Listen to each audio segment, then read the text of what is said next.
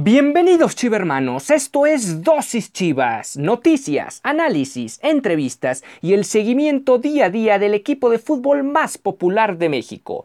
Yo soy Ricardo Romano Corona y diariamente inyectaré tu dosis Chivas. No olvides que puedes sintonizar nuevos episodios de lunes a viernes a través de Spotify, Anchor FM, Apple Podcast, Breaker, Google Podcast y Radio Public. Y sin más que agregar, comenzamos. 何?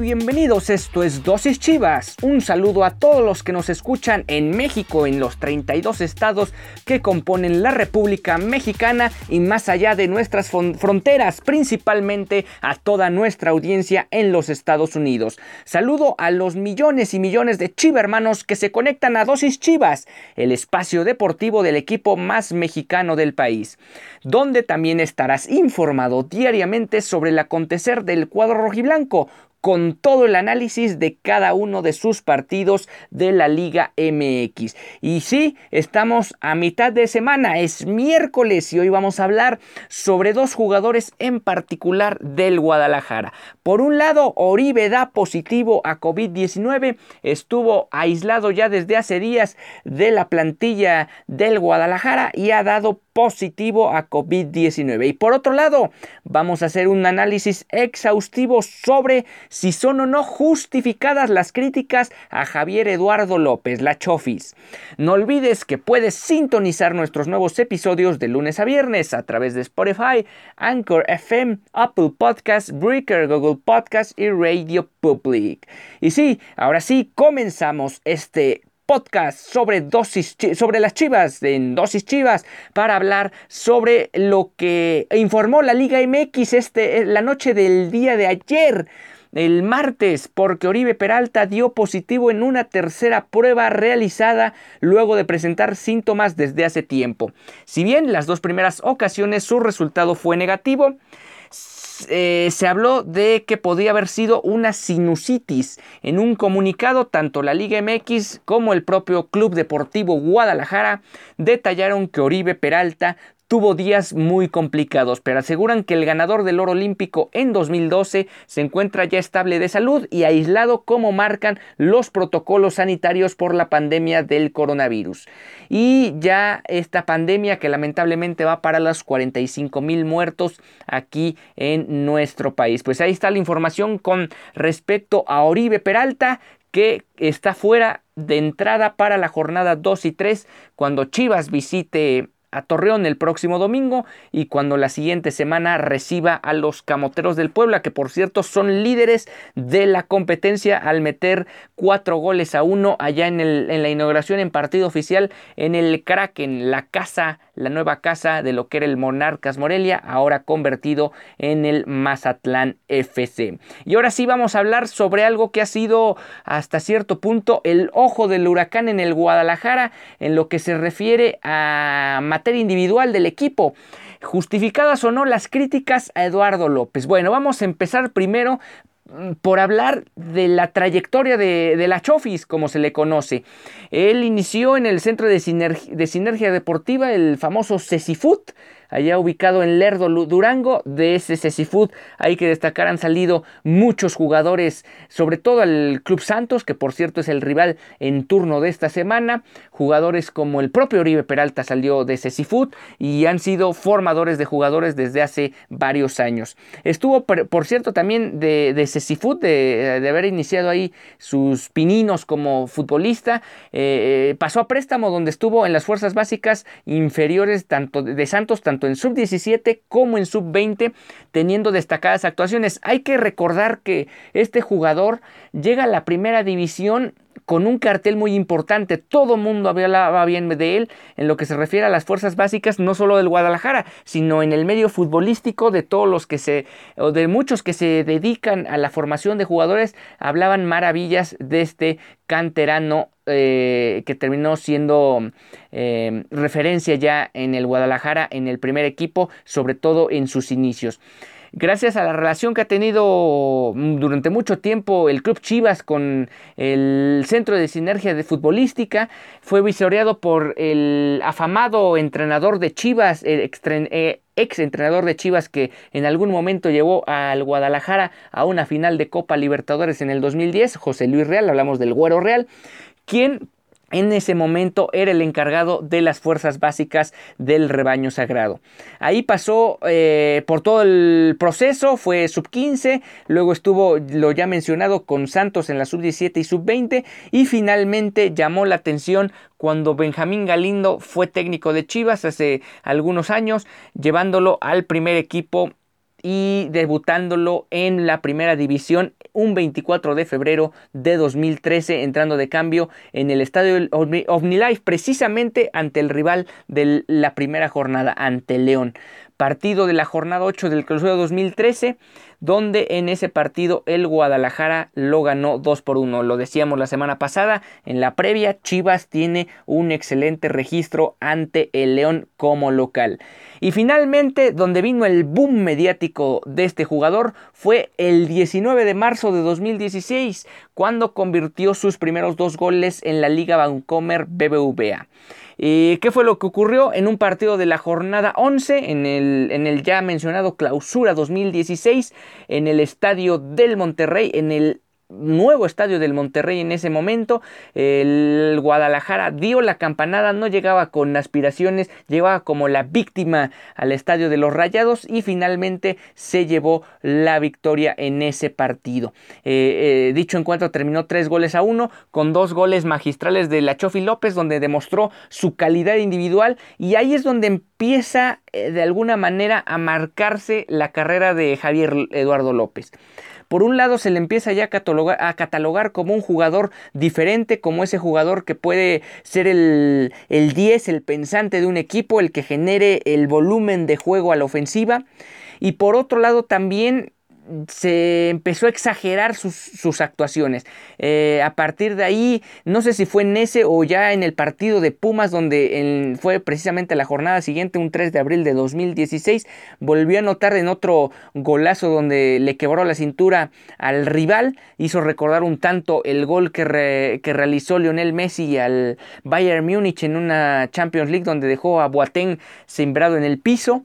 Lo empezaron precisamente a comparar con Lionel Messi y bueno, obviamente cada quien es libre de expresar lo que quiere, cada quien es libre de, decir lo que se le hinche en gana, pero también es cierto que estamos muy dados aquí en México a sobrevalorar al talento que se tiene en particular en el aspecto futbolístico. Ya se empezaba a ver que la Chofi López tenía un gran nivel para ser un referente en el Guadalajara, pero no faltó quien eh, empezara a decir que ya estaba, eh, empezarlo a comparar con el mejor futbolista de la última época como ha sido el argentino y eso definitivamente tarde o temprano podía pagar consecuencias en el desempeño y en la actitud como futbolista dentro y fuera del terreno de juego de Eduardo López. Para seguir hablando de este tema, porque a partir de ahí es cuando ya todo el mundo sabe quién es la Chofis, es cuando inicia la irregularidad tremenda de un jugador que hasta la fecha ha sido, así,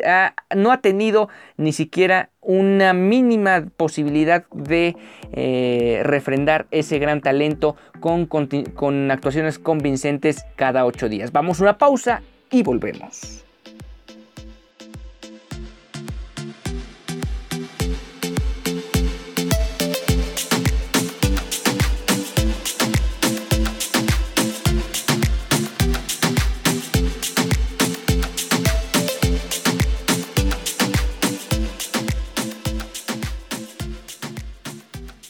Y bien, ya estamos de vuelta para seguir hablando de eh, Javier Eduardo López, quien eh, hay que recordar, eh, tanto en la pretemporada en la Copa GNP por México como en el, en el primer partido ante León en el estadio Akron ah, hace unos días. Se le criticó mucho por su aparente eh, eh, eh, exceso de peso, por su, además, aunado a no tener la participación constante en el manejo del balón o en la circulación del esférico cuando se trata de un Guadalajara que está teniendo avances a la ofensiva. Bueno, después de, de esos dos grandes partidos que tuvo Eduardo López contra Monterrey y Pumas respectivamente, se perdió completamente. Llegó el clausura 2017, el bendito clausura 2017 para el Guadalajara, donde consiguió el doblete venciendo a Morelia en la Copa y ganando la doceava ante los Tigres en mayo de 2017. Pues Javier Eduardo López prácticamente pasó eh, inadvertido, inadvertido en ese torneo. Con todo y que durante el proceso de, em, durante el torneo el Guadalajara sufrió la sensible baja de eh, Isaac Brizuela por la terrible lesión que le propinó eh, el, mediocampista de, de Toluca antes de América, eh, Rubén Zambuesa, eh, ahora también ya en otro equipo. Eh, y a partir de ahí vinieron más lesiones. Rodolfo Pizarro tuvo temas musculares, Alan Pulido, Ángel Saldívar. etcétera. Hubo el Chapo Sánchez también incluso llegó a tener una caída en alguna lesión. Eh, etcétera. Había muchos jugadores con, eh, con, lesiones y a pesar de ello, la Chofi López no fue alguien con quien Matías Almeida pudiera contar para sacar marcadores a favor en ese torneo con todo y que lo terminó logrando al final del certamen. Eh, en ese sentido, la selección mexicana cuando estaba con Juan Carlos Osorio, después de haber salido campeón con Chivas, lo convocó, lo, lo destacó y lo puso en la lista preliminar de 40 jugadores de la Copa Oro de la CONCACAF en el 2017. Finalmente fue cortado y no accedió a formar parte ya de ese conjunto que por cierto no eh, fracasó allá en Estados Unidos, donde comúnmente se lleva a cabo la Copa Oro cada dos años. En total, con las Chivas son ocho torneos los que ha disputado, o más bien ocho temporadas si lo mencionamos en el año futbolístico de 2012-2013 a 2019-2020, considerando que estamos arrancando el 2021. De, en, ese inicio, en el 2012-2013, apenas jugó tres partidos, los dos ya mencionados, eh, más bien uno, tres de liga, perdón, dos de Copa de la Copa y en total fueron cinco, obviamente con muy muy escasa participación. Después vinieron 15 actuaciones más en el 2013-2014, propiamente en la Copa, anotando 3 goles en 9 partidos. Finalmente viene el 2014-2015, donde también pasa prácticamente inadvertido. No vuelve a jugar en la liga en todo ese año. Eh, y, solo tiene cuatro actuaciones con el Guadalajara en el torneo de Copa. Aquí es donde viene el boom mediático de la Chofis en la temporada 2015-2016. Juega 15 partidos de liga, anota los tres goles ya mencionados en, en ese clausura 2016 y además eh, asiste dos veces a sus compañeros. Después eh, es cuando hasta el momento es la mayor cantidad de partidos que ha sumado en primera división. Eh, fueron 38 en total en la temporada 2016-2017 y de esos 38 solo anotó dos goles, pero aquí lo más grave es el siguiente dato, solo asistió tres veces en 38 partidos a sus compañeros. ¿Qué nos dice esto? Que lamentablemente es un jugador que para lo que se espera de él, que es eh, asistir a sus compañeros, dejarlos frente a la portería para que canalicen los goles, no ha sido tal y ahí es donde está el gran problema de la Chofis. Después ya empezó a disminuir su participación, jugó solo 29 partidos de liga en el 17-18 y luego únicamente 4 duelos en la 18-19 y la 19-20 considerando que ya sumó uno más ahorita en la temporada 2021 y con ello ha llegado al partido número 100 en liga en su carrera, anotando únicamente 11 goles y lo más grave, insisto, 7 asistencias después de que ya lleva 6 años, 5 o 6 años siendo un jugador del que se está esperando mucho para que se pueda, eh, para que se convierta en un referente del Guadalajara. Y propiamente los entrenadores están esperando que él les ofrezca muchas posibilidades de competir en en, en cada uno de los partidos. En total, eh, si nos vamos al títulos, pues Matías Almeida ganó cinco campeonatos con el Guadalajara mientras estuvo en México. Es el, la misma cantidad de títulos que tiene Javier Eduardo López y es básicamente porque cada uno de esos títulos los ganó con Matías Almeida al frente sin que ninguno de ellos, tanto la Copa MX de 2015 que le ganaron en, a Leone allá en, Guanajuato, en León, Guanajuato, la Supercopa que, le que ganaron en Estados Unidos en 2016, la otra copa que ya mencionaba yo anteriormente, la que se le ganó a Monarcas Morelia en 2017 vía la tanda de penales, y el título de liga conseguido por Matías Almeida también en ese 2017 ante Tigres. Además, un torneo internacional que fue la Liga de Campeones de la CONCACAF en el 2018, de la cual Javier Eduardo López formó parte cinco partidos y anotó un gol en aquella final. Bueno, no fue el gol en aquella final, pero él anotó durante el certamen eh, que terminaron ganando ante el Toronto FC también vía los penales aquí en Guadalajara en el estadio Akron. Bueno, pues Javier Eduardo López le ha quedado de ver bajo lo que he mencionado este repaso sobre su carrera. Definitivamente sí, porque a pesar de lo que yo menciono de que se sobredimensiona a veces la participación de los, de los jugadores o el nivel de los jugadores en un determinado lugar, también es cierto que mínimamente uno esperaría que al menos fuera un jugador inamovible en los 11 titulares del Guadalajara cada torneo y no es así, al contrario, cada vez parece que se acerca más su salida del Guadalajara y no de forma temporal como lo de Ángel Saldívar, sino algo ya más certero como una moneda de cambio y pensar en traer un mejor jugador, un jugador más, eh, ya, por, ya probado y no este, eh, este elemento que al final puede terminar sin pena ni gloria su paso por el club del Guadalajara. Y bueno, para seguir hablando de Chivas y ya cerrar este, esta emisión de miércoles, vamos a una pausa y volvemos para cerrar con algunas cuestiones de lo que vamos a tener los próximos dos días con respecto a la previa contra Santos Laguna.